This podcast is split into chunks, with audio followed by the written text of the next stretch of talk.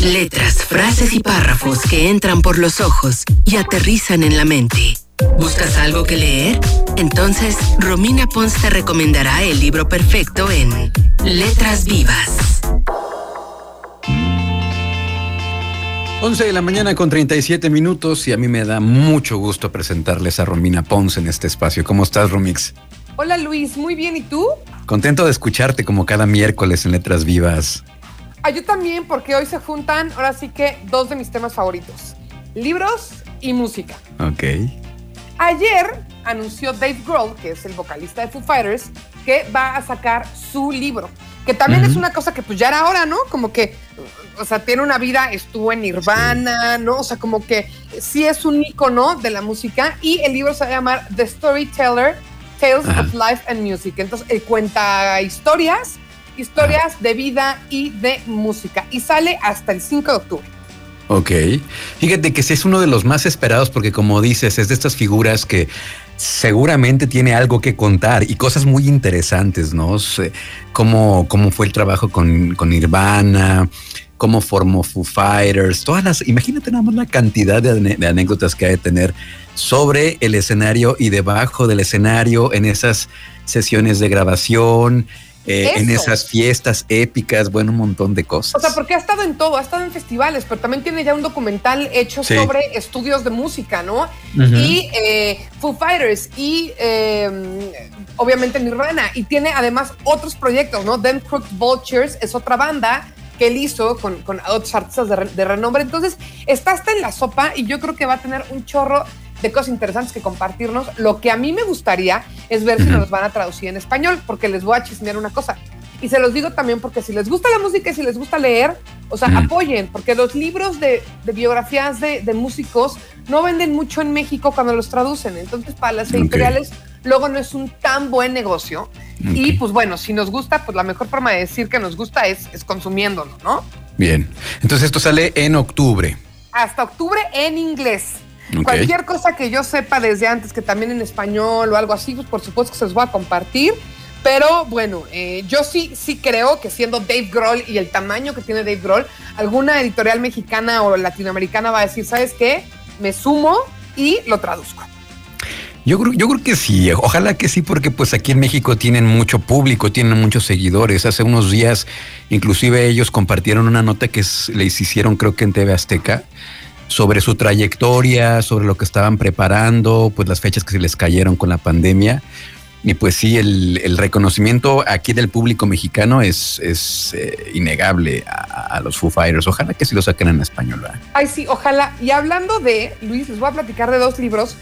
Yo, leo mucho de biografías y de historias de bandas. Entonces también, si me quieren consultar en arroba Romina Pons y preguntarme, ¿ya viste este? ¿Te gustó? ¿No te gustó?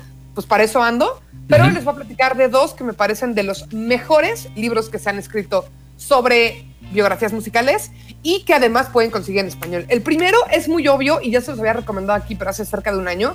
Es Life o Vida de Keith Richards. Ah, sí, claro, claro, claro, ya no había Es increíble como yo no me acuerdo qué comí ayer. Keith Richards con la cantidad de drogas que se metió y la cantidad de cosas que hizo tiene tantos recuerdos y tantas anécdotas. Y a ver, de nuevo, así como hablábamos de Dave Grohl, que es una figura icónica, pues Keith Richards es un Rolling Stone. O sea, ¿qué figura más icónica no puede haber cuando el rock, no es que el rock ya no sea rock, pero cuando el rock era súper rock, cuando podían hacer lo que quisieran, cuando no había una corrección política que les ponía límites a la, la cantidad de burradas que hacían.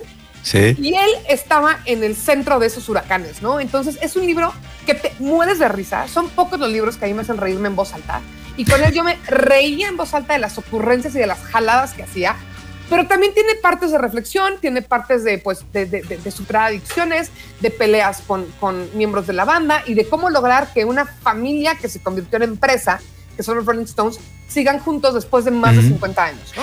Yo creo que son de esas bandas que definitivamente tienen pacto con el diablo, porque también así su compañero de, banda, Mick Jagger, a un mes, poco más de un mes de haber tenido una operación de corazón, eh, hace dos años me parece, ya estaba entrenando. ya estaba entrenando y sí, ya estaba ensayando para que qué onda con esos señores. O sea, están hechos de de algo especial los Rolling Stones. Tienes razón, ¿eh? Tienes razón, mm. porque además Keith Richards, o sea, a ver, digo, pues, porque está en los setentas, pero lo ves y, todavía se ve como, como un señor atractivo y dices, ¿cómo puede ser, no? sí. es impresionante. Y el otro libro que les voy a recomendar, que es un libro que está publicado en México, se publicó el año pasado y la verdad es que no hizo mucho ruido y yo no puedo entender por qué. Dejaron el título en inglés, aunque se puede encontrar el libro también en español. Se llama Acid for the Children, ácido para los niños. Y es de Flea, el bajista de los Red Hot Chili Peppers. Les voy a compartir que a mí, uno de mis, de mis trabajos y, razón por la cual tengo esta, e, este espacio contigo, Luis, es que yo dictamino libros. Y dictaminar libros es que me mandan libros que son publicados en, en, inglés, ya sea en Estados Unidos o en Inglaterra. Yo los leo y pienso si es un libro que vale la pena traducir para el mercado latino o no. Entonces me tocó leer este libro inclusive antes de que saliera en inglés. Y no tenía, ¿por qué cuento esto? No solamente por andar de farola, porque no tenía yo ningún insight de qué trataba el libro. Y yo pensaba que el libro iba a ser de la historia de los Red Hot Chili Peppers. Y no, el libro termina con la primera tocada de los Red Hot Chili Peppers. De hecho, o sea, los Red Hot Chili Peppers, su primera tocada, ellos no se llamaban Red Hot Chili Peppers. La banda se llamaba Tony Flow and the Miraculously Majestic Masters of Mayhem. O sea, era como, como un trabalenguas en el 83. Y el último capítulo, las últimas hojas del libro hablan de eso. Entonces nos platica de Flea, que es Antes. Un, niño que nació en Australia, que se va a vivir a Estados Unidos, primero a Nueva York, luego va a Los Ángeles, se hace totalmente mejor amigo, alma gemela, y hoy sigue diciendo que, él, eh, que esta persona es la luz de su vida, de un chavo que se llama Anthony Kivis. Ah. Y platican sus historias de la secundaria, viviendo con papás de clase media baja, que todo el tiempo estaban trabajando. Ellos vivían en la calle, ¿no? La calle fue su maestra, super, también su, así como su aprendiz, fue su, su, mayor, este, pues, pues miedo, ¿no? O, o, lugar de peligros. Habla de adicciones a muy temprana edad, porque Flea, cuando ya es parte de los Red Hot Chili Peppers, deja las drogas, que luego las retoma, ¿no? Pero las deja por un buen rato. Y entonces es un libro sobre una infancia. Por eso se llama Acid for Children, ¿no? Y lo que está grueso de Flea, porque yo, es, lo que les quiero transmitir para que vean por qué me pareció un librazo, es de repente te cuenta de su, de su niñez, pero el siguiente capítulo es un poema. Mm. Y el siguiente capítulo puede ser un ensayo sobre decir qué pasa con el polvo que se queda anidado en las cosas que no usamos. Órale, qué padre, qué bien. Increíble. Y el siguiente capítulo vuelve a ser su infancia, ¿no? Entonces, es un experimento literario. Este, este, este tipo a mí me parece un genio, me parece una persona hipersensible y en este libro podemos cachar esta sensibilidad como no es un libro de poesía, pero tampoco es solamente una autobiografía, pero tampoco es solamente un libro de ensayos, sino que agarraron y le dijeron, pues eres feliz, tu libro se va a publicar, el tipo dio bola a la hilacha y el resultado es un libro fascinante. Les juro que ha de ser de mi top 10 de libros de toda la vida. Acid for the Children de Flea. Ajá, exactamente.